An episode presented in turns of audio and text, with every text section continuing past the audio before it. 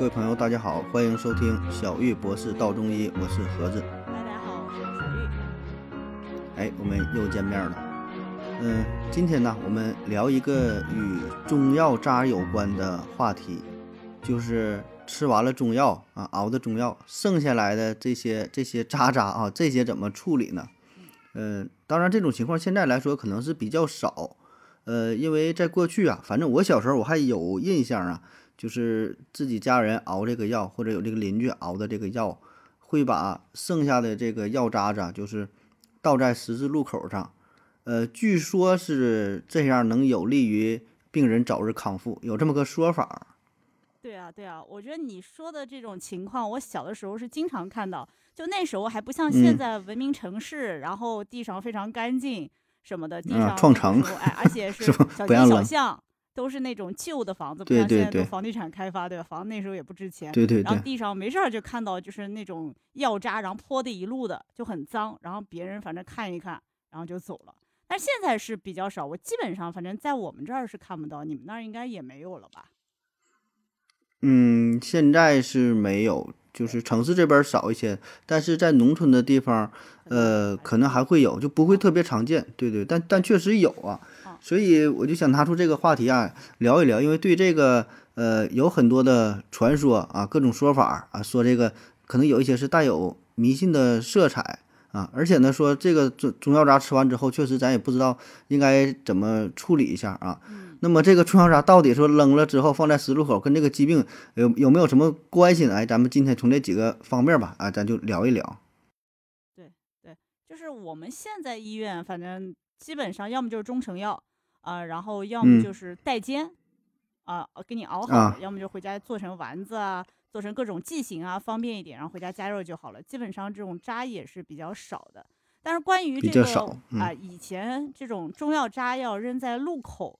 哎，确实是有不少传说啊，然后最常见的就是比较迷信的一个说法，就是说把这个药渣倒在这个十字路口啊，或者是随便倒在哪一个路上，然后希望来来往往的人能够踩在这个中药上面，那么就伴随这些人来来往往啊，就可以把这个呃患者就吃这个药的患者的病痛给带走，呃，然后这个病人就很快好起来。就是我觉得，也就是受限于当时的一个医疗条件，然后当时科技水平非常有限，然后人们这个认知水平也是非常的有限，所以可能有一半还是必须要祈求神明去保护啊，他可能就自以为是的觉得，这个把药啊和疾病啊、什么鬼怪啊之类的东西联系在一起，所以呢，他们就看到一些比如，嗯，怎么治也治不好的疾病，就像我们现在可能有些绝症或者有一些。根本也不知道慢性病是吧？哎，嗯，然后就觉得可能是不是鬼鬼魂啊、鬼怪在作怪啊，所以就必然是一个迷信的一个做法呢。我觉得这个做法其实也是寄托人们一个美好的愿望吧。嗯，对，就是这个心情可以理解，是吧？对，就说这个药放在这个大道上，特别是十字路口人来人往的比较多啊，踩来踩去的哈，把这病带走了。但是，但这好像也不太地道啊。你说你这个病啊，真要说按这个说法。呃，这病被这些人带走了，你病好了，那那你说别人踩了，别人生病了啊，这有点不讲究。对，可能的意思是不是？呃，他一个人得病了，然后是不是？呃，一百个、一千个、一万人采过以后，每个人得一点点啊？那个稀释稀释一下是吗？稀释稀释一下病毒，稀释一下，然后就不那么严重了。好吧，我可以。他们对还会这样算算数也是不错。当然还有一个美丽的传说啊，是于药王孙思邈。我们之前也说过孙思邈，对吧？大家都知道这个孙思邈呢，他的医术是非常的厉害。然后传说有一回他在这个山上采药，然后遇到了一只生病的老虎，然后好心的救治了这只老虎，然后。之后啊，这只老虎就变成了他的坐骑，怎么听上去就像一个啊小说啊，有点神呐，对，玄幻小说是吧？哦，神兽小说还还带那个坐下神兽的那种。但是毕竟就这个孙思邈要给人民看病啊，说然后呃孙思邈就害怕这个老虎会吓到村民，会伤害到村民，所以他就想了一个办法，说让村民把这个药渣倒在这个路口，然后老虎就不敢靠近。哎，我我也不知道为什么老虎。老虎不敢闻中药味吗？还是 就有这个味儿呗？可能，对吧？然后反正这件事情 肯定是个传说了，对吧？嗯，这个保证是这个这更假了。首先，首先他给这个老虎看好病，我觉得这也不太可能。这老虎没把它吃了，对吧？然后成为了坐骑，对呀。然后坐骑又害怕又害怕这个药啊，那他直接把这个坐骑那他拴在家里边就完事儿。出远门的时候可以骑个老虎，要是近的 就别骑了，这也不方便，是吧？但是，呃。孙思邈骑老虎这个事儿，好像确实在民间是有，还有这个图，好像就孙思邈就是骑老虎，有有这么说法，有这么一说啊，有这么一说，对，还还挺广的这个流传。我突然就想起来，这个这个饲养大型就是猛兽类的动物，好像这么说，在咱们中国古代就有。你看现在，你知道吗？考考你，哪一个国家更多的人会去饲养这个呃大型就是这种食肉性的这个动物？呃，你说是合法是可以养吗？对，而且养的嗯，而且胆子大。我那我猜吧，我猜我猜东南亚地区吧，具体哪国家不知道，我觉得东南亚吧。哎，你忘了吗？这个中东土豪们啊。啊啊，那个沙特是吗？养那个金钱豹，养什么老虎？啊啊啊！对，什么这种？哎呀，还有养什么鳄鱼的，反正就是这类的。我估计老虎也有养。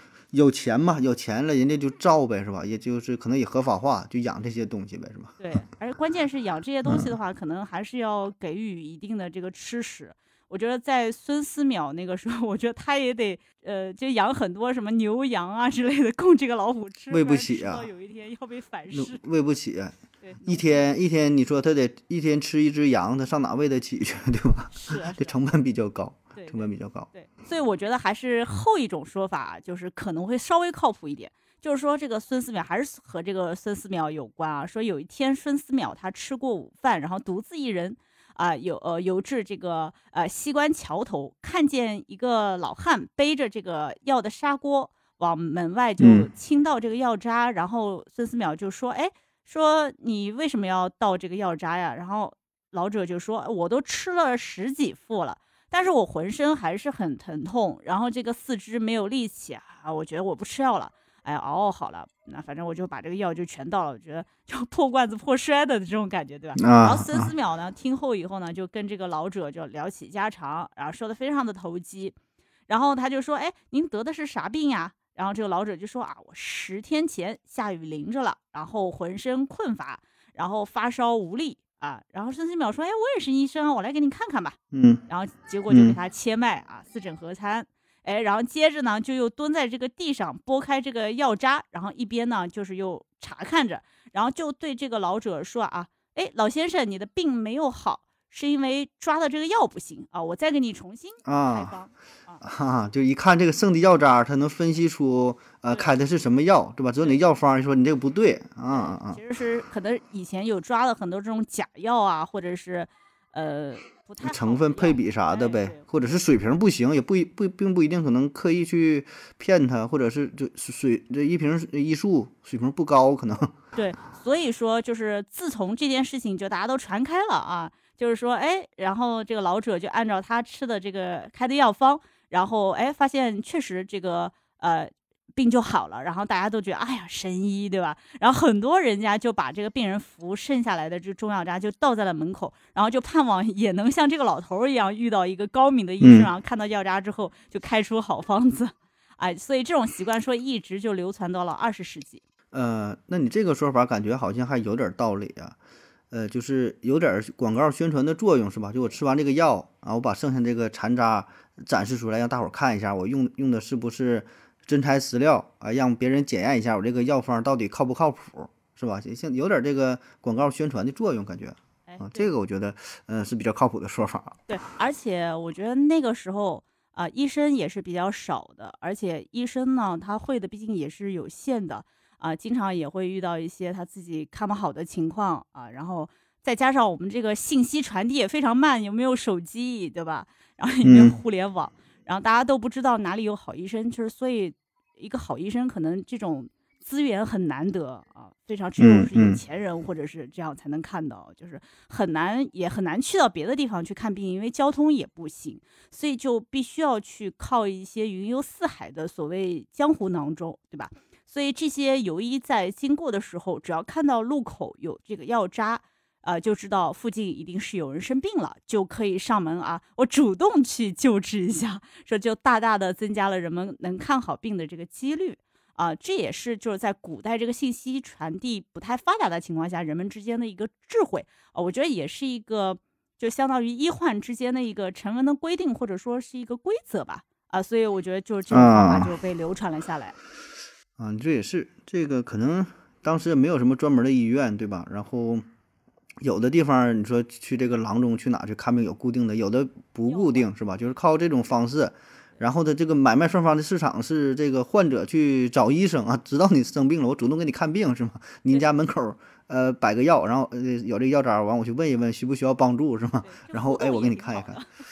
啊，也是，当然那个时候可能这个医患关系比较和谐啊，这个 可可以哎互相聊一聊，问一问，嗯，不像现在人 家都嫌我们有点冷冰冰的，说啊我这怎么就花了一百块钱挂了一个什么主任号，然后他就三分钟给我看好了。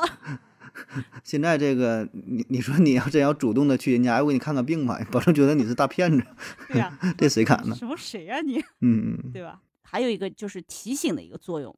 就是因为会有一些病，它会流传嘛，然后就是这个药渣倒在这个路口，一是提醒此处有人生病，不要乱串门啊。过了病期，毕竟还是有点忌讳这个的啊，就是相当于立起了一个警示牌。然后你我们家有病人，别来咱家了，离我远一点。或者包括什么传染病啊，对吧？包括一些反正哎，就是大家可能觉得不太好的疾病，因为很很多疾病古时候不大清楚它到底是什么诊断，就像我们之前讲那个。呃，《山海经》的一些呃，这个精神错乱，然后他们认为是鬼疾嘛，对吧？认为是一种不知道的、不知名的，是不是鬼怪在作祟的那种？所以你看，他们也是对对邻里也是蛮好的，说我们家可能出了怪病，可能会有鬼魂缠身，离我远一点。